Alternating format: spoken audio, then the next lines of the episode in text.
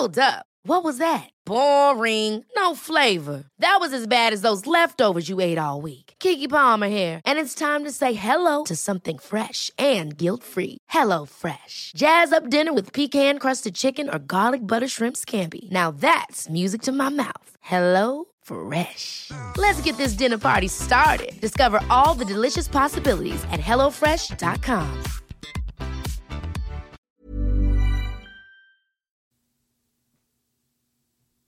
El amor propio ha tomado un auge impresionante en los últimos años, impresionante.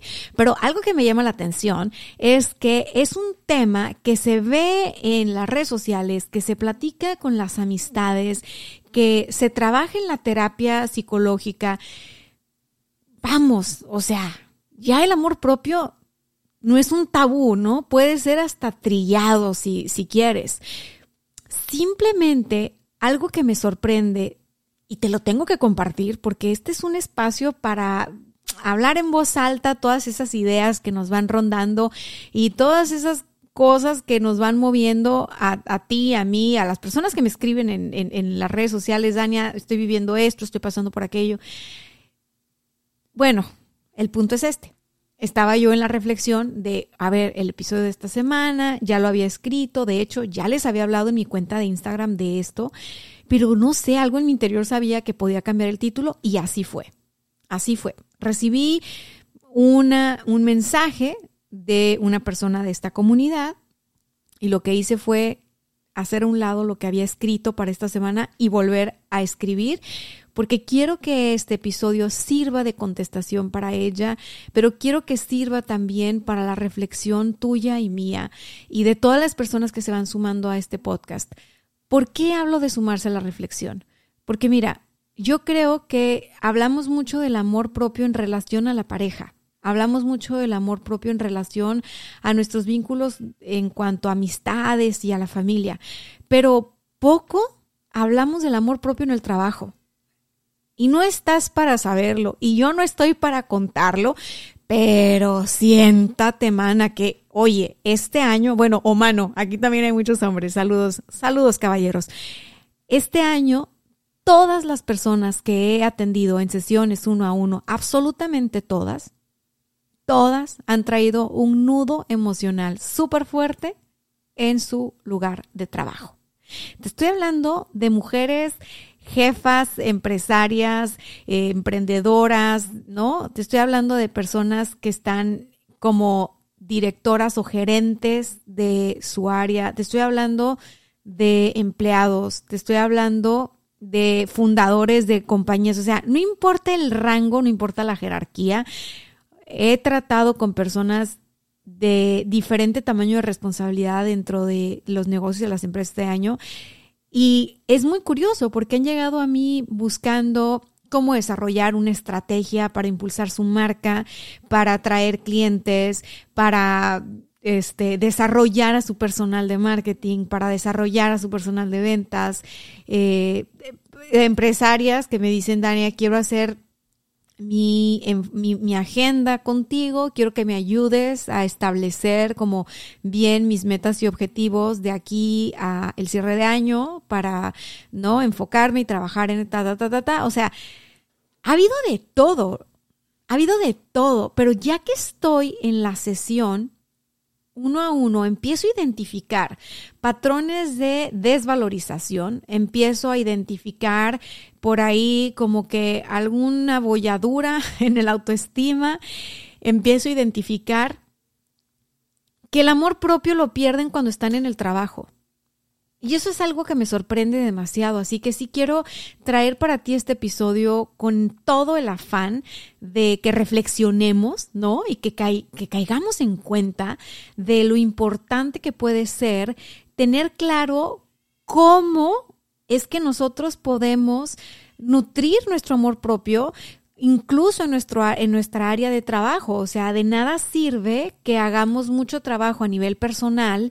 Eh, pero que a la hora de llegar al trabajo pues todo se vaya al traste, ¿no? Porque básicamente uno pasa mucho tiempo con los compañeros y las compañeras de trabajo, con, con, las jefas, con los jefes, con los empleados. Te digo, esto no va de jerarquías. O sea, yo he visto que el tema de la desvalorización, el tema de la falta de amor propio, la, la falta de autocuidado, se da en todos los niveles. O sea, yo quisiera decirte, ah, no, es que cuando ya llegas a tal puesto en la pirámide organizacional, pum, se te quita.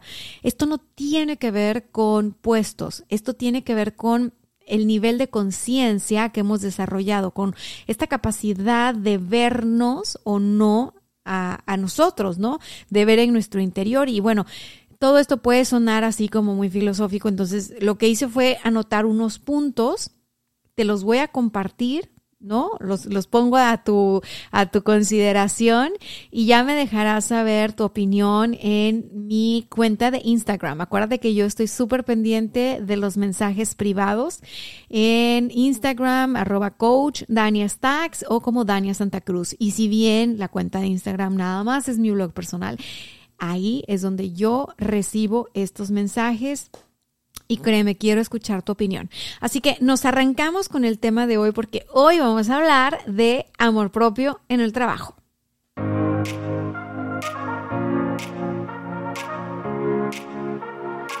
Bien, pues como te lo adelanté en este teaser larguísimo, hoy vamos a hablar de amor propio y espero de todo corazón, de todo corazón, que este episodio traiga luz, traiga guía, traiga claridad o traiga alguna herramienta para Estrellita Marinera, que me escribió y me dice, hola coach, no se llama Estrellita Marinera, pero ya saben que yo cambio los nombres, ¿ok?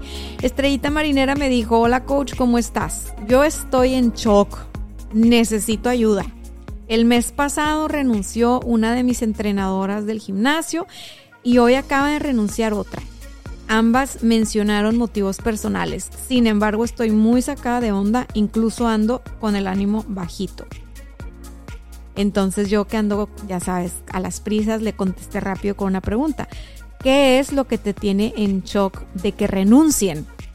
Entonces ella me contestó, me preocupa la rotación de personal. Me pregunto, ¿qué les faltó? Y entonces le tuve que contestar con una pregunta más, porque ya saben que yo, mi trabajo es preguntar le puse yo, ¿y qué te contestas? O sea, si ella se está preguntando, bueno, ¿qué les faltó? Supongo que ya tiene alguna respuesta, ¿no? Me dice, solo puedo decir que nada les faltó. Fui muy tolerante, las capacité e incluso las empoderé. Y ahí fue donde dije, voilà, mi vida tenemos que hablar de esto en el podcast. A ver, te voy a contestar en el podcast. Claro que le, le, contesté por ahí. Eh, le dije, a ver, mira, estoy grabando el episodio, lo que me cuentas, viene al caso, bla, bla, bla. Y bueno, pues me puse a escribir esto porque creo que le puede servir a muchas personas. Entonces, pues ya nada, este besitos, muchas gracias, estaré atenta, no sé qué. Y le digo, bueno, nada más dime una cosa, ¿qué te refieres con que te sientes en shock? Y entonces ya me dice ella, bueno, yo describiría ese estado como frustración y enojo. Con esto te dejo y nos arrancamos con el primer punto.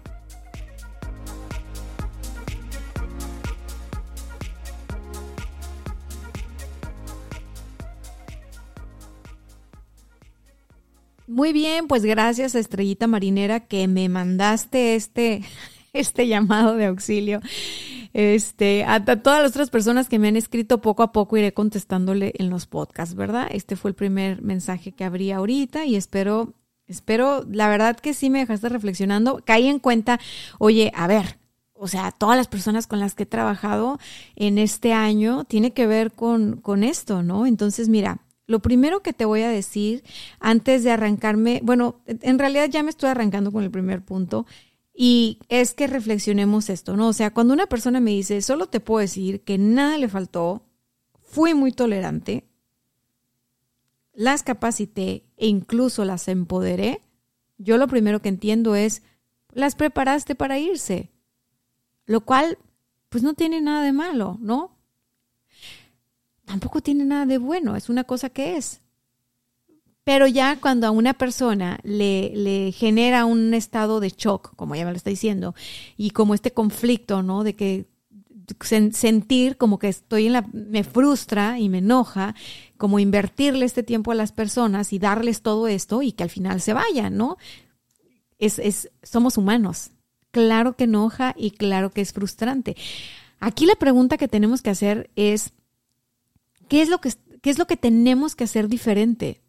O sea, el primer punto, el primer punto para hoy es, punto número uno, identifica qué es lo que tienes que hacer diferente.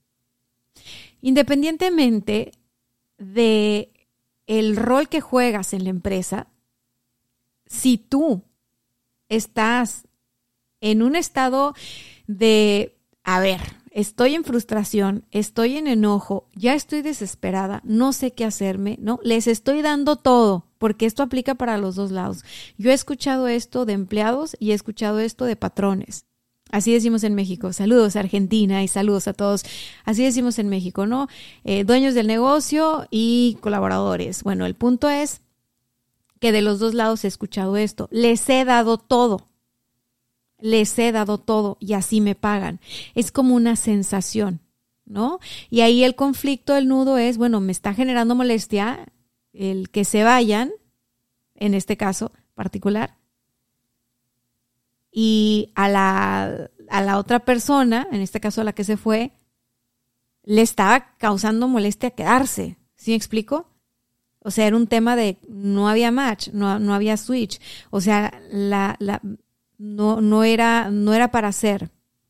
O sea, esa, esa, esa no era para hacer. Y tú, tú como patrón, tú como jefa, puedes forzar las cosas y, a ver, te voy a, este, te voy a desarrollar el puesto y te voy a dar esta otra, esta otra cosa y te voy a dar este, te voy a cumplir este otro capricho y te voy a dar esta prestación que nadie te da porque la voy a inventar y aparte voy a ir a tu casa y te la voy a limpiar. O sea, te puedo dar todo lo que nadie te va pero si esa persona no es para ser en tu lugar, porque no es para ser, no tiene el perfil. Por más que parezca que sí tiene el perfil, ¿no? No hay match, esa persona se va a ir.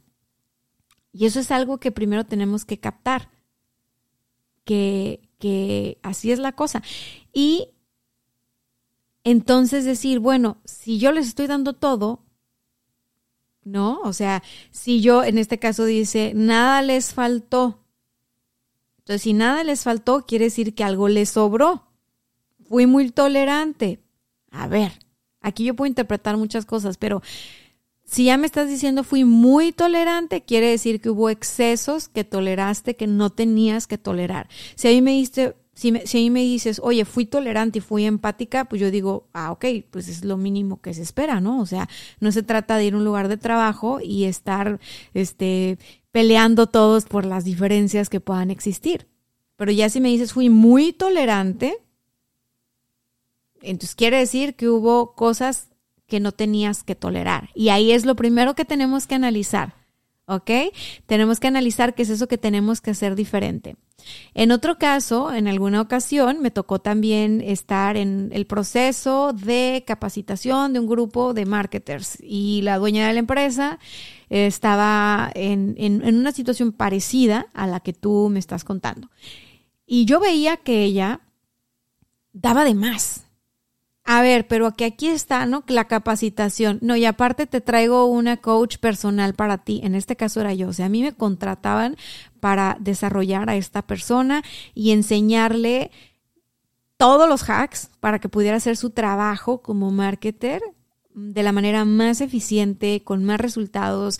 Ya sabes, ¿no? Así como estas cápsulas comprimidas con toda mi experiencia en esa industria. Entonces, para otra persona que hubiera sido la correcta para ese puesto, eso que yo le entregué hubiera sido algo detonador. ¿Sí me explico? Porque he visto ese resultado en otras personas. La persona que estaba ahí tuvo resultados, le estaba yendo bien, estaban las cosas creciendo, pero de repente ya las, las dejo de ver pasa el, no sé, habrán pasado unos meses, dos meses. Y, y, coincide que me hablan porque están en medio de una crisis, pero una crisis de reputación brutal. Esta crisis de reputación justo la exacerbó la empleada a la cual le estaban invirtiendo tanto, ¿no? Porque aquí la muñeca tenía su coach personal y su y que no, y teníamos estas sesiones de marketing y entonces trabajábamos en equipo, se cuida mucho en esa empresa el ambiente laboral y que todas las personas se sientan eh, que se sientan parte, que se sientan incluidas, que se sientan bien, que tengan no nada más lo básico por ley y me consta, ¿no? Entonces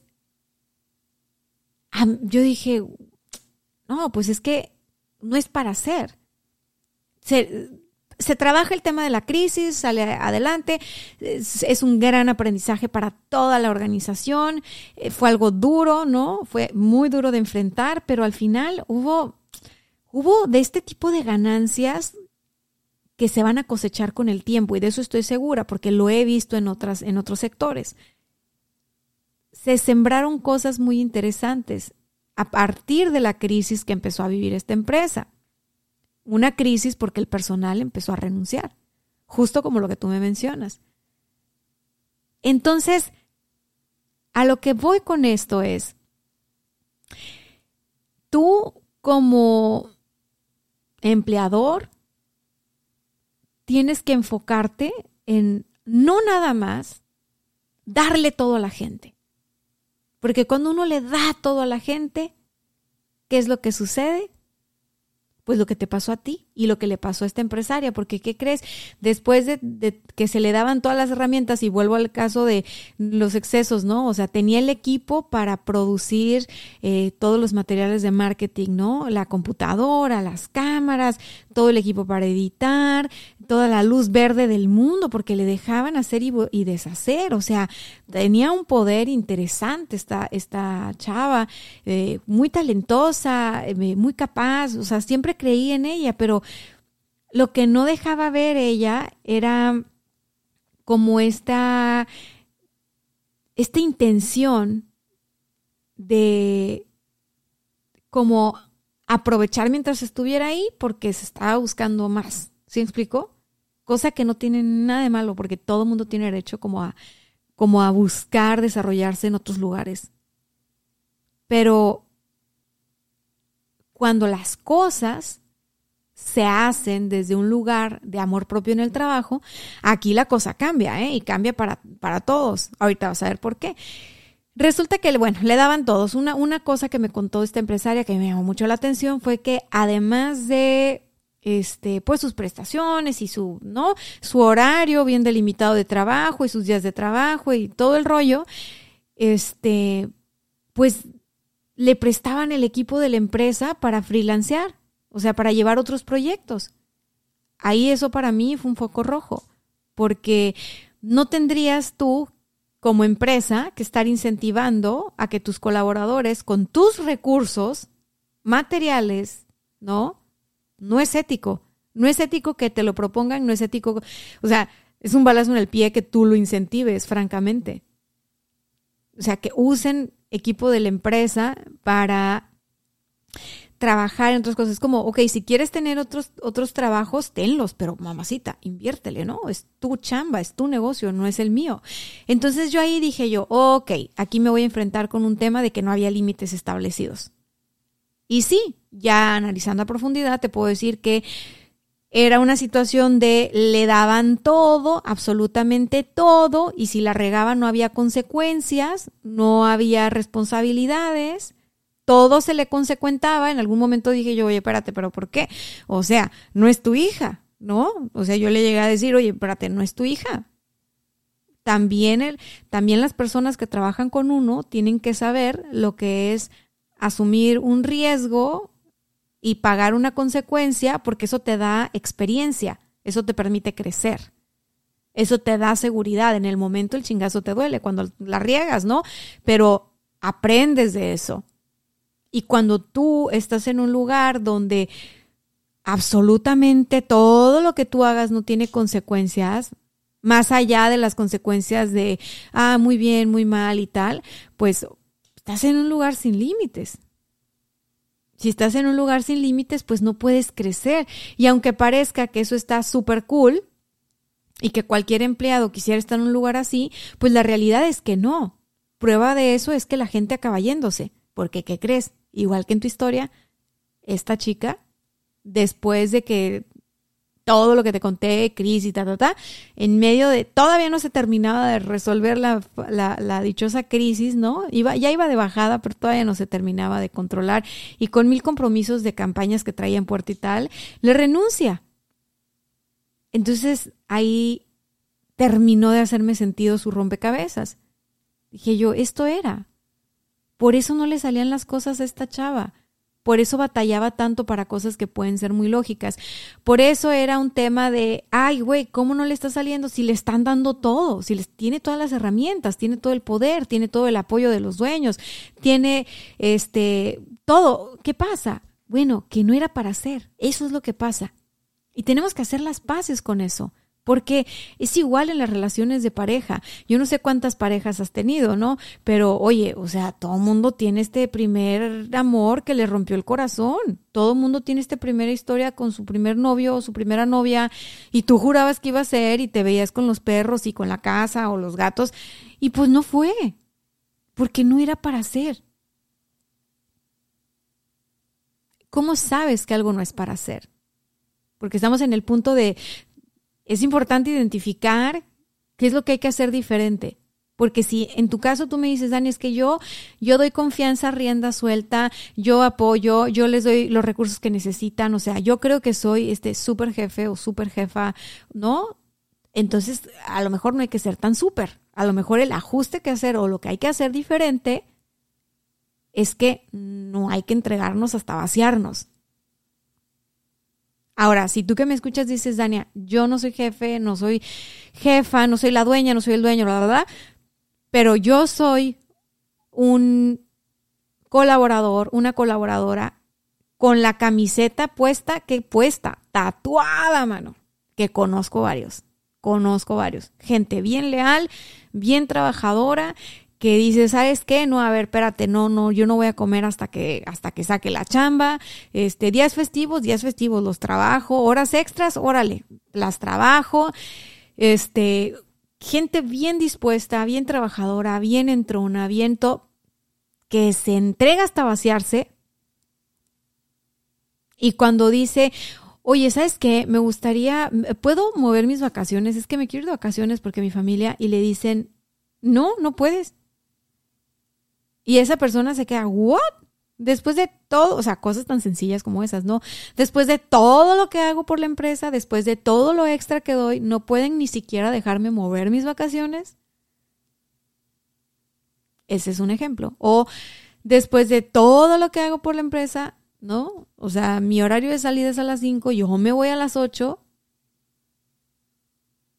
y así me pagan llega un fulanito nuevo, una fulanita nueva y ahora es mi jefe.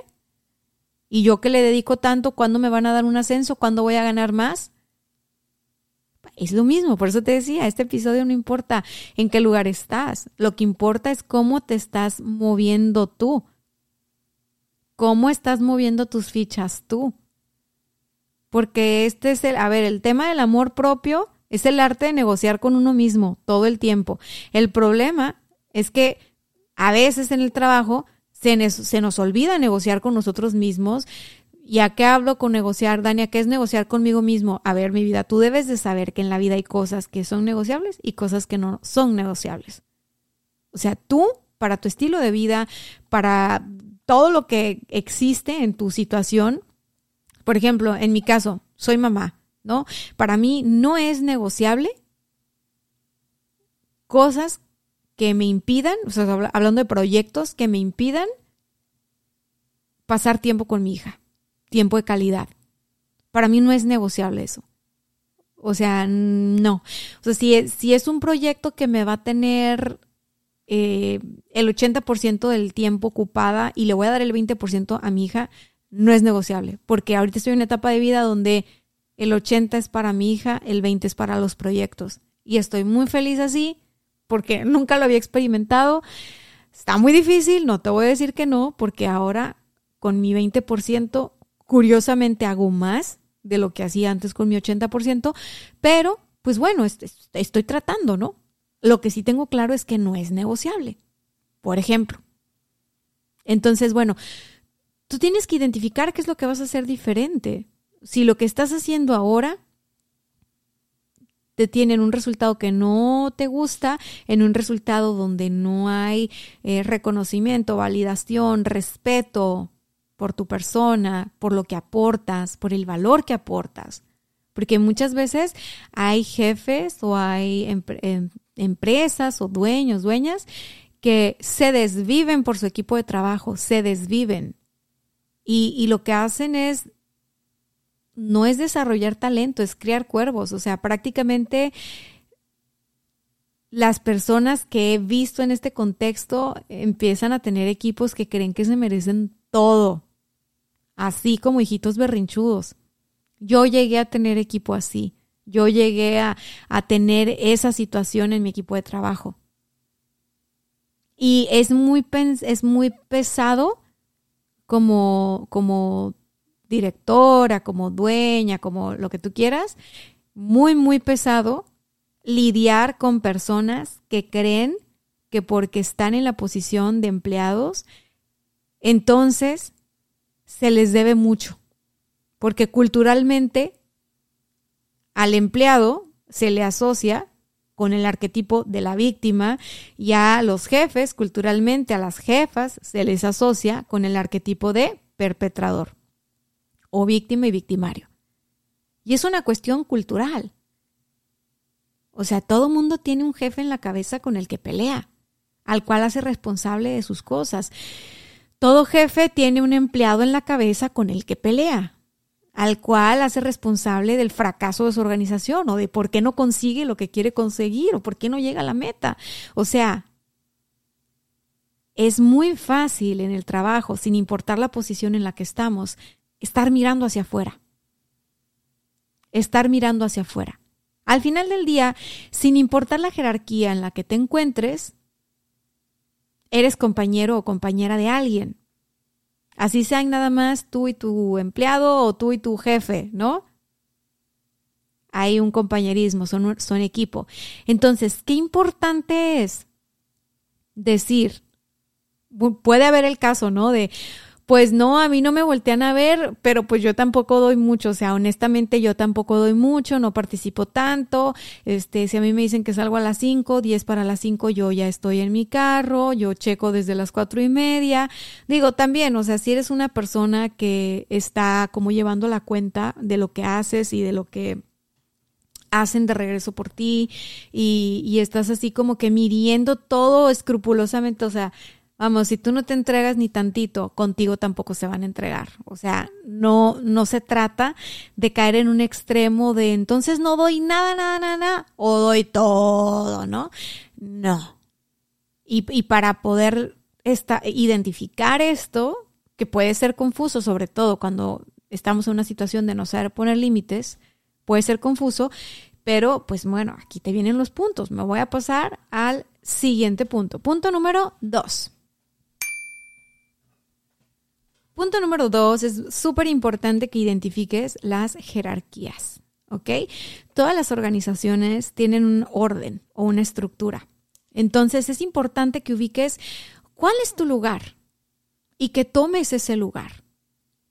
A veces me topo con personas que son jefas y que están pensando en la suerte que tienen sus empleados, ¿no? En ojalá yo hubiera tenido un jefe como yo, en ojalá, sí explicó, o sea, están todo el tiempo como desde el lugar del empleado y no desde su lugar de jefe. Y están como todo el tiempo midiendo lo que hace o deja de hacer el empleado sin voltear a ver lo que está dejando de hacer como jefe que muchas veces es saber poner límites. Entonces, el hecho de ser jefe no significa estar chicoteando gente nada más. El hecho de ser jefe no significa darle todo a tus empleados y empoderarlos. Y es que aparte empoderarlos, ¿qué es empoderarlos? O sea, ¿qué es empoderarlos?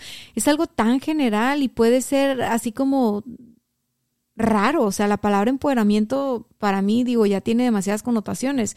Si tú estás empoderándolos para que hagan otras cosas y que emprendan otras cosas, porque, este, pues no sé, o sea, dices, yo no, no, pues ahora sí que, pues yo lo que quiero es que se realicen y, ah, bueno, ok, entonces, entonces pon una, este, una fondeadora de emprendedores, ¿no?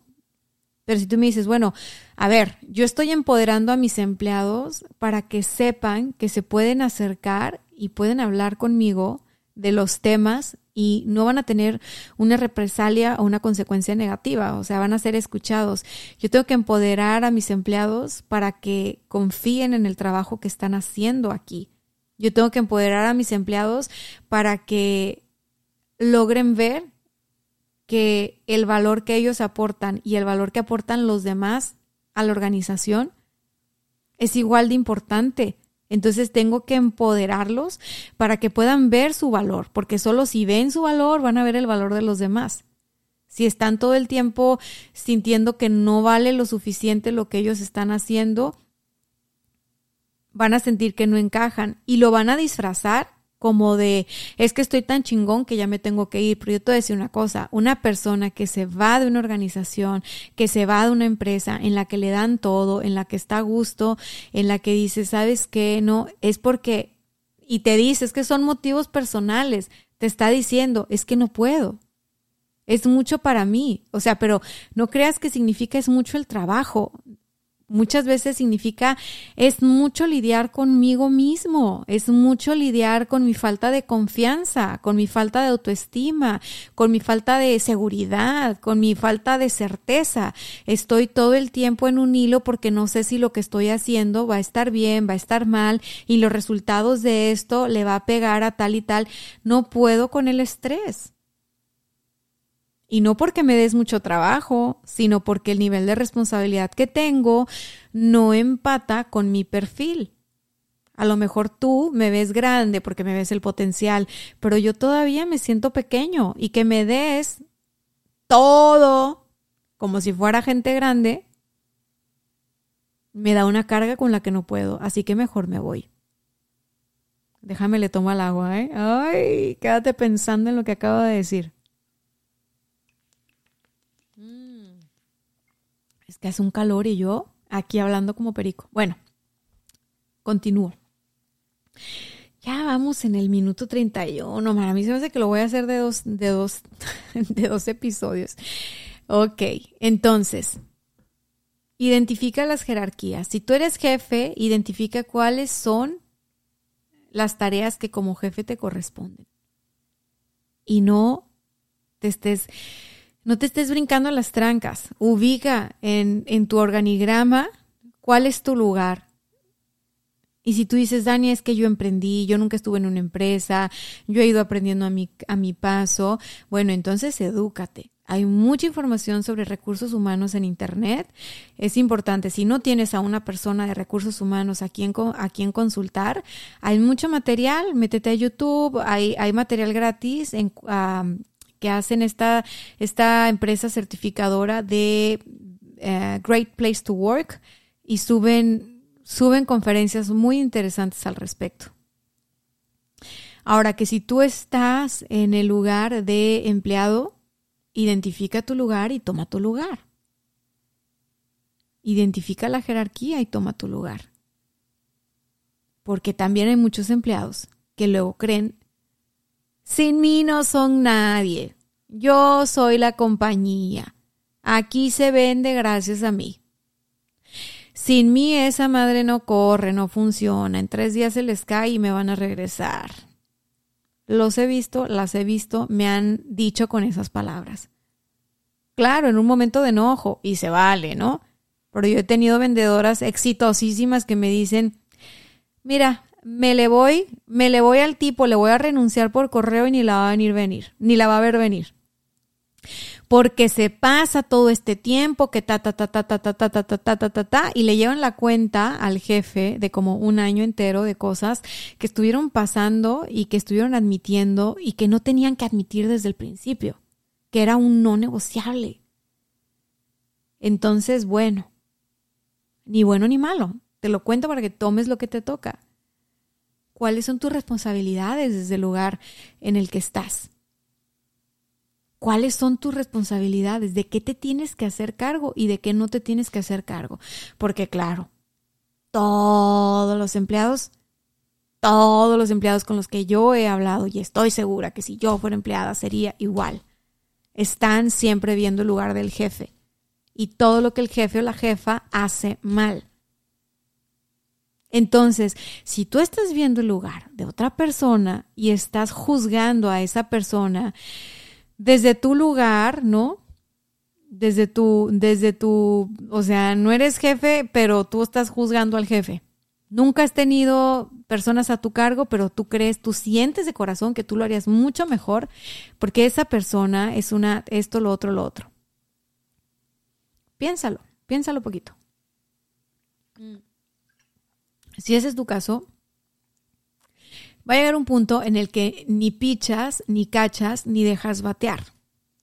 Porque si tú estás haciendo esto, quiere decir que tú te estás saliendo de tu lugar de empleado, de colaborador, te estás poniendo por encima de tu jefe, ¿no? Por encima de tu jefe, es decir, eso te convierte en socio o en, accionista, o tal vez tu, tu, tu, jefe o jefa es la persona que fundó esa compañía, ah, bueno, tú te estás poniendo por encima de quien creó la compañía y tú sabes más, y tú en tu vida has emprendido una, mi vida estás perdido, estás perdida si estás ahí, porque el que se va de la villa pierde su silla. Tú tienes que estar en tu lugar. A mí, ¿para qué me contrataron? Yo aquí, ¿qué es, qué es con lo que yo tengo que cumplir? ¿Qué es lo que a mí me corresponde? Y entonces cuando a ti te pidan algo que no te corresponde, ah, ah, eso no corresponde. Ah, ah, eso no va. Ah, ah, ese es un no negociable. Pero tú ya tienes claro desde el principio cuáles son tus no negociables. Si a ti te dicen sales a las 5 de la tarde y tú tienes que recoger a tu hija en el ballet a unas cuadras a las cinco y media y te dice tu jefe, ¿sabes qué, Mariflor? Hoy necesito que te quedes hasta las 7 porque va a llegar un proveedor. A ver, jefe, no es negociable. Yo tengo que pasar por mi hija a las cinco y media y usted lo sabe. Sí, pero que esto, que lo otro, que la madre. Jefe, lo siento mucho. Yo el día de hoy me esforcé en entregarle esto y lo otro. Me encantaría hacerlo. Me es imposible. No puedo con eso. Ya me tengo que ir. Ya estoy preparada para irme. Con mucho respeto, con mucha honestidad y con, con empatía. Lo siento, no puedo, ¿no? Pero tienes claros tus no negociables. Ahora que si tú puedes y le dices, órale jefe, órale, está bien, hoy por ti, mañana por mí, ¿no? Me quedo. Y empieza la negociación. ¿Puedo yo salir dos horas antes tal día? ¿Por qué te estoy diciendo esto?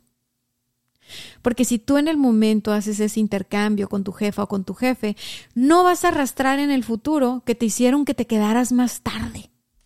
Ay, es que me dijo que me quedara y pues me quedé. Y suena como que te deben algo, ¿no? En cambio, si tú ahí en caliente le dices, ok, sí puedo, está muy bien, aprovecho para preguntarle si de pura casualidad puedo salir yo una hora más temprano este día y una hora más temprano este otro día y así ya empaté mis dos horas que me fui antes. Vámonos, ahí quedó. Ya, estamos even, estamos tablas, no te deben nada, tú no les debes nada. Entonces se puede, es un intercambio, es un dar y tomar. Así, así de sencillo. Ah, cuentas claras, amistades largas, lo mismo. Que es al revés, que te está pidiendo tu colaboradora un permiso. Oye, Oye, fíjate que puedo sacar de la oficina la cámara de cine que compraste para grabar spots, porque fíjate que me pidió mi tía que grabara la boda.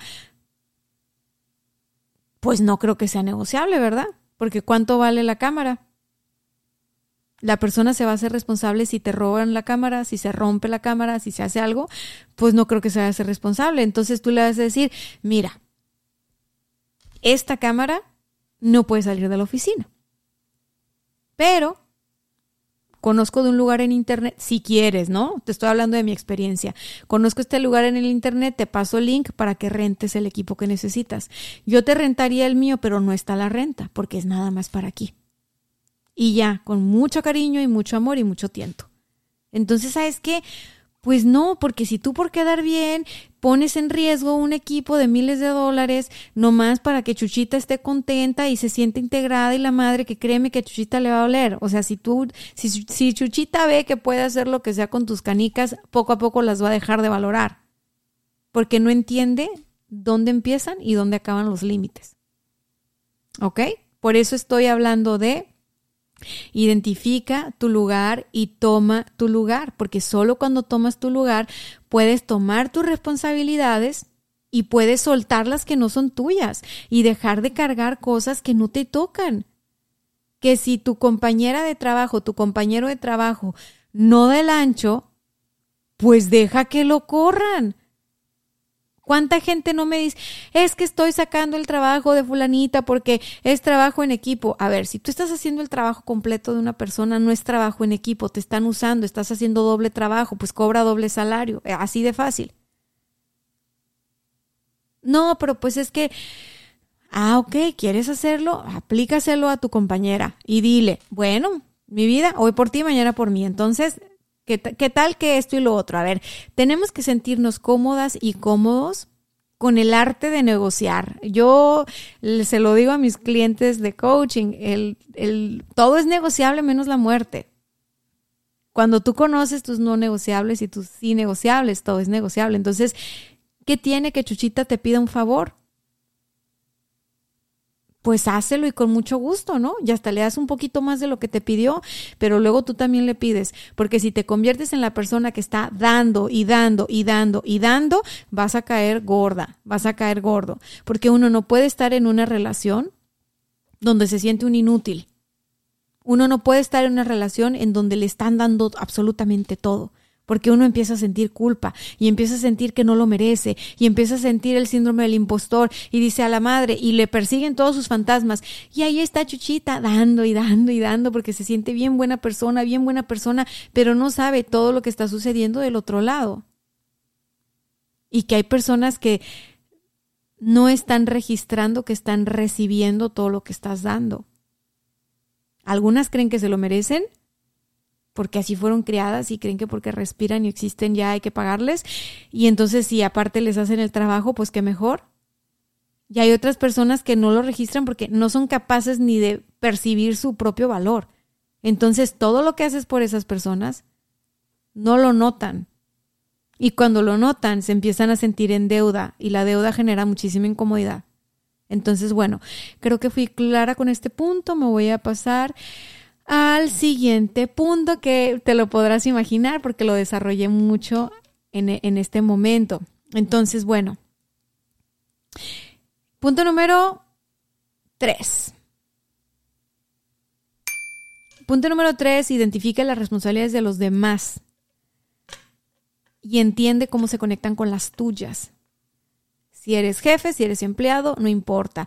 Si eres compañero de trabajo, no importa. Identifica cuáles son las responsabilidades de los demás, para que entonces entiendas cómo, cómo es que se conectan con las tuyas, cómo es que sí les puedes ayudar, sí les puedes aportar valor y cómo es que no.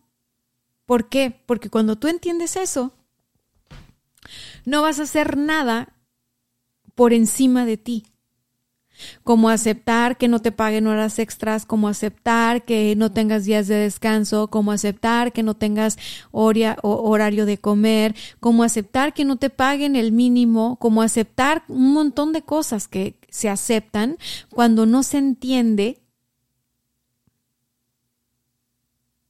cuáles son las responsabilidades de una parte y cuáles son las responsabilidades de mi parte.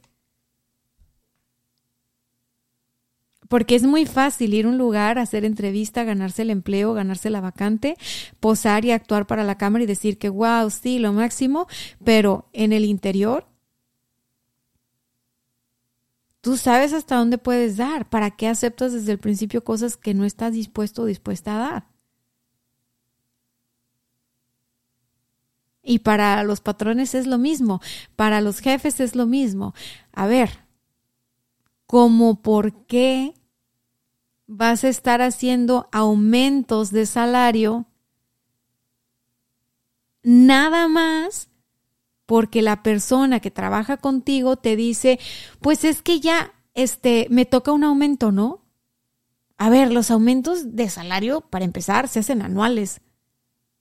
Ni siquiera es así como porque mis chicharrones truenan, a menos de que tú pongas variables para medir el rendimiento o el desempeño de las actividades de las personas, a menos de que tú tengas alineado el trabajo de tus personas algún KPI, es decir, algún indicador de desempeño que esté ligado a las ventas. Si la persona que trabaja contigo o el grupo de personas que trabaja contigo no están en el área de ventas, pero su trabajo tiene un KPI, es decir, una métrica que incide directamente en las ventas, pues justo es que le des una comisión, justo es que se, que se revise su trabajo cada cierto tiempo, pero no porque que gracias a esa persona entonces estés vendiendo, sino no, sino porque su trabajo sí está alineado a las ventas y suma, entonces qué padre, hay que crecer todos.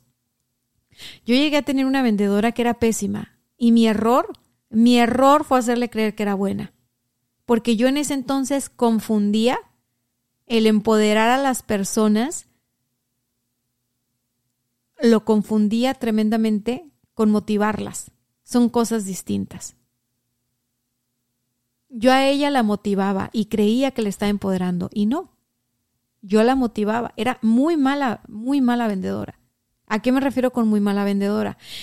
Era muy floja, una buena vendedora, un buen vendedor, eh, cotiza, pero al momento, ¿no? Arma los proyectos al momento, domina el producto que está vendiendo, domina el servicio que está vendiendo. No está de cachapedidos. Bueno, a esta vendedora teníamos que armarle el proyecto, decirle cómo lo iba a vender, ¿no? Y aparte echarle porras y aplaudirle porque pobrecita. Claro que en ese momento yo no había entendido, pero que sin nada, el tema de, de, cómo funcionaban los arquetipos de los que estoy hablando, víctima, victimario, etcétera, etcétera. Y esta mujer se victimizaba un chorro, se victimizaba demasiado. Eso sí, a la hora de colgarse la medallita, jamás reconocía que había un equipo que la respaldaba. Jamás para estar viendo que, cómo, cómo nos sacaba más y nos sacaba más, era muy buena, pero nunca, nunca para entregar más de lo que se esperara de ella. Era una persona súper estándar, la verdad. Súper estándar. Entonces agarraba impulso con la dosis de motivación que le daba, pero no, realmente no se empoderaba porque no tenía habilidad de respuesta. Cuando tú empoderas a alguien, le conectas con su habilidad para responder ante circunstancias. Y es una persona que responde y resuelve bien, bien y de buenas, que se siente bien, no es una persona a la cual le tienes que resolver todos sus desmadritos porque, híjole, no sé cómo acabamos aquí, y es que fue culpa de los demás, y es que me hicieron esto, y es que hicieron lo otro, y es que no me llegó a tiempo, ¿no? O sea, ¿quieres saber si tienes un buen elemento en tu equipo? Fíjate que tanto se queja, y que tanto se queja de los demás, y que tanto está echándole la culpa al mundo de su estado emocional. Revisa eso y te vas a dar cuenta si tienes a una buena integrante en tu equipo o a una mala integrante en tu equipo. Así de fácil.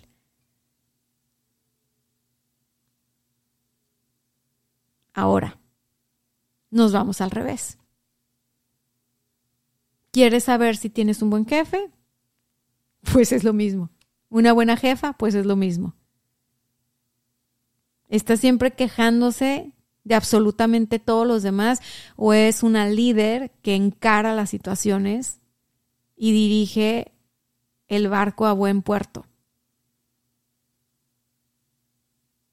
Es, una jefa o un jefe que está este, lavándose las manos y todo lo que sale mal es tu culpa o del resto del equipo, es culpa de los clientes, porque he tenido empresarios con los que tengo estas conversaciones y a mí me sorprende que no se den cuenta de la responsabilidad tan grande que tienen entre sus manos y que si quieren, o sea, si han llegado lejos y quieren llegar más lejos, solo tienen que tomar su lugar, porque, ah, no, es que los empleados son unos pendejos. Y no, es que los clientes son unos pendejos. Fíjate lo que me dijo, fíjate lo que me hizo. No, no, como hay gente inepta. He escuchado gente que se refiere así. Pero por supuesto que estamos hablando de, de jefes, este, que no es, que, no son buenos, ¿no? O sea, que no te van a desarrollar, o sea, que creen que sí, pero pues no. Están loquitos. Y te puedes dar cuenta porque no, no cuidan los límites, se exceden porque creen, ah, es que como yo te pago, yo mando.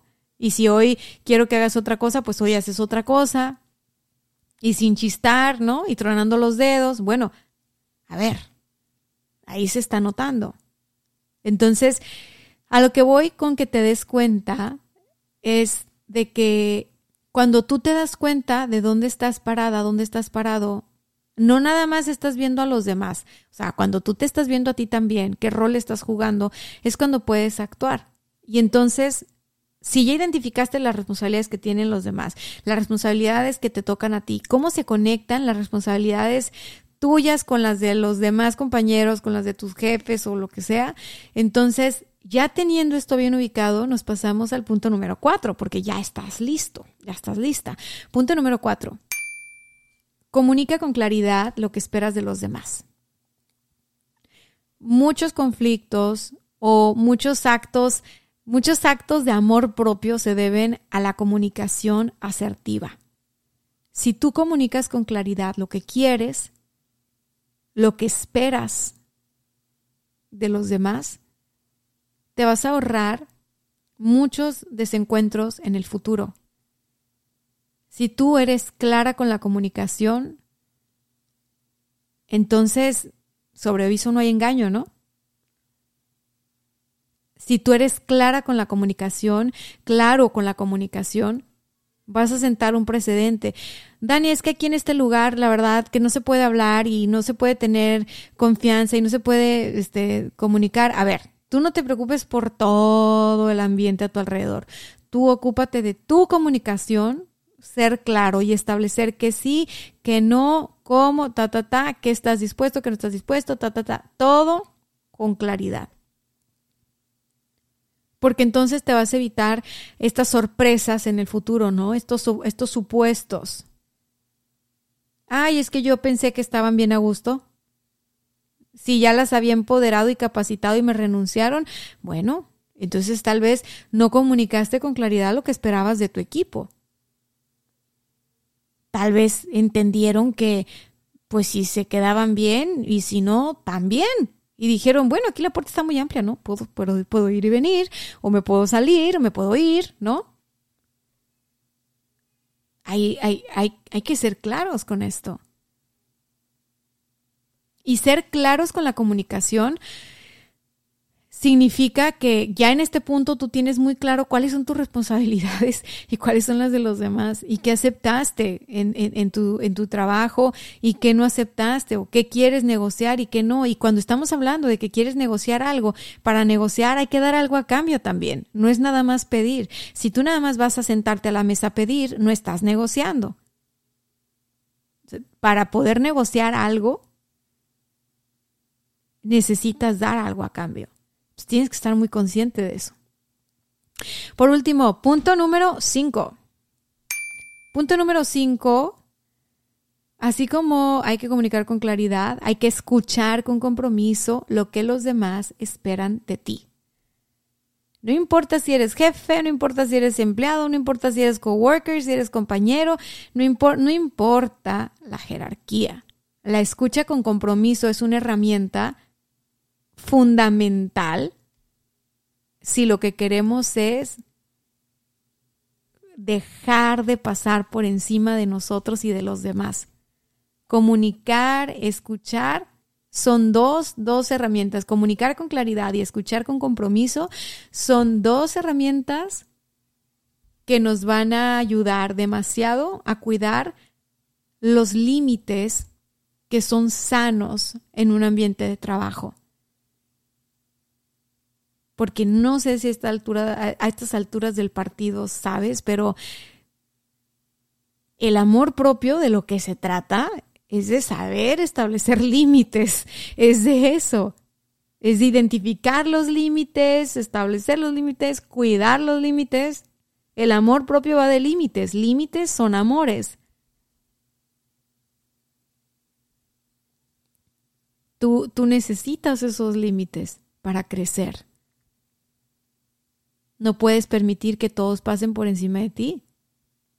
Ni tú puedes pasar por encima de todos. Por eso es importante el tema de los límites. Y para poder identificar dónde están los límites o dónde hay un límite, la comunicación es vital. Muchas veces en, las, en los lugares de trabajo ocurren incidentes o malos entendidos solo porque no escuchamos con compromiso y porque estamos asumiendo que ya sabemos lo que los empleados quieren o estamos asumiendo que ya sabemos lo que los jefes o jefas quieren. Ah, es que de seguro lo que quiere es que esto. Ah, de seguro lo que quiere es que aquello. Y esa falta de escucha con compromiso es lo que hace que asumamos que la gente está bien contenta trabajando con uno porque uno le da de, más, uno le da todo.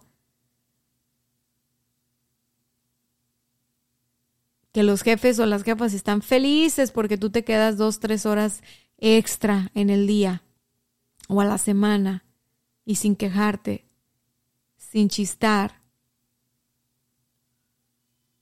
Es importante escuchar con compromiso y tener la humildad de preguntar, oye, ¿cómo estoy haciendo mi trabajo? ¿Cómo estoy haciendo mi trabajo? ¿Qué esperas de mi trabajo? Pregúntale, pregúntale a tu jefe directo, a tu jefa directo. Pregúntale para que tú sepas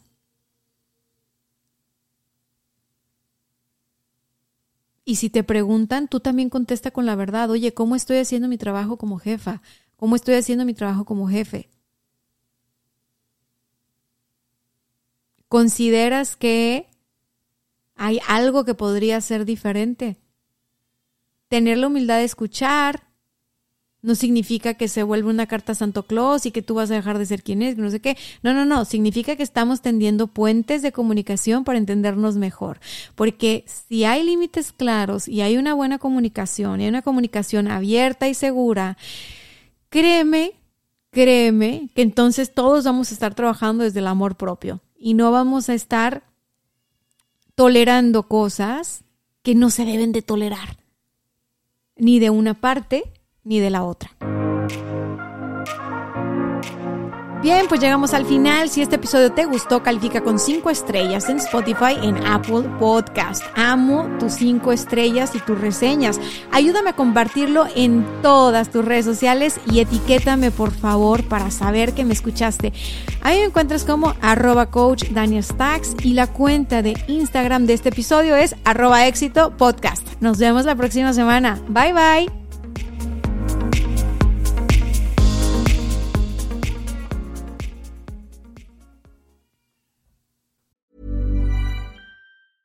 Planning for your next trip?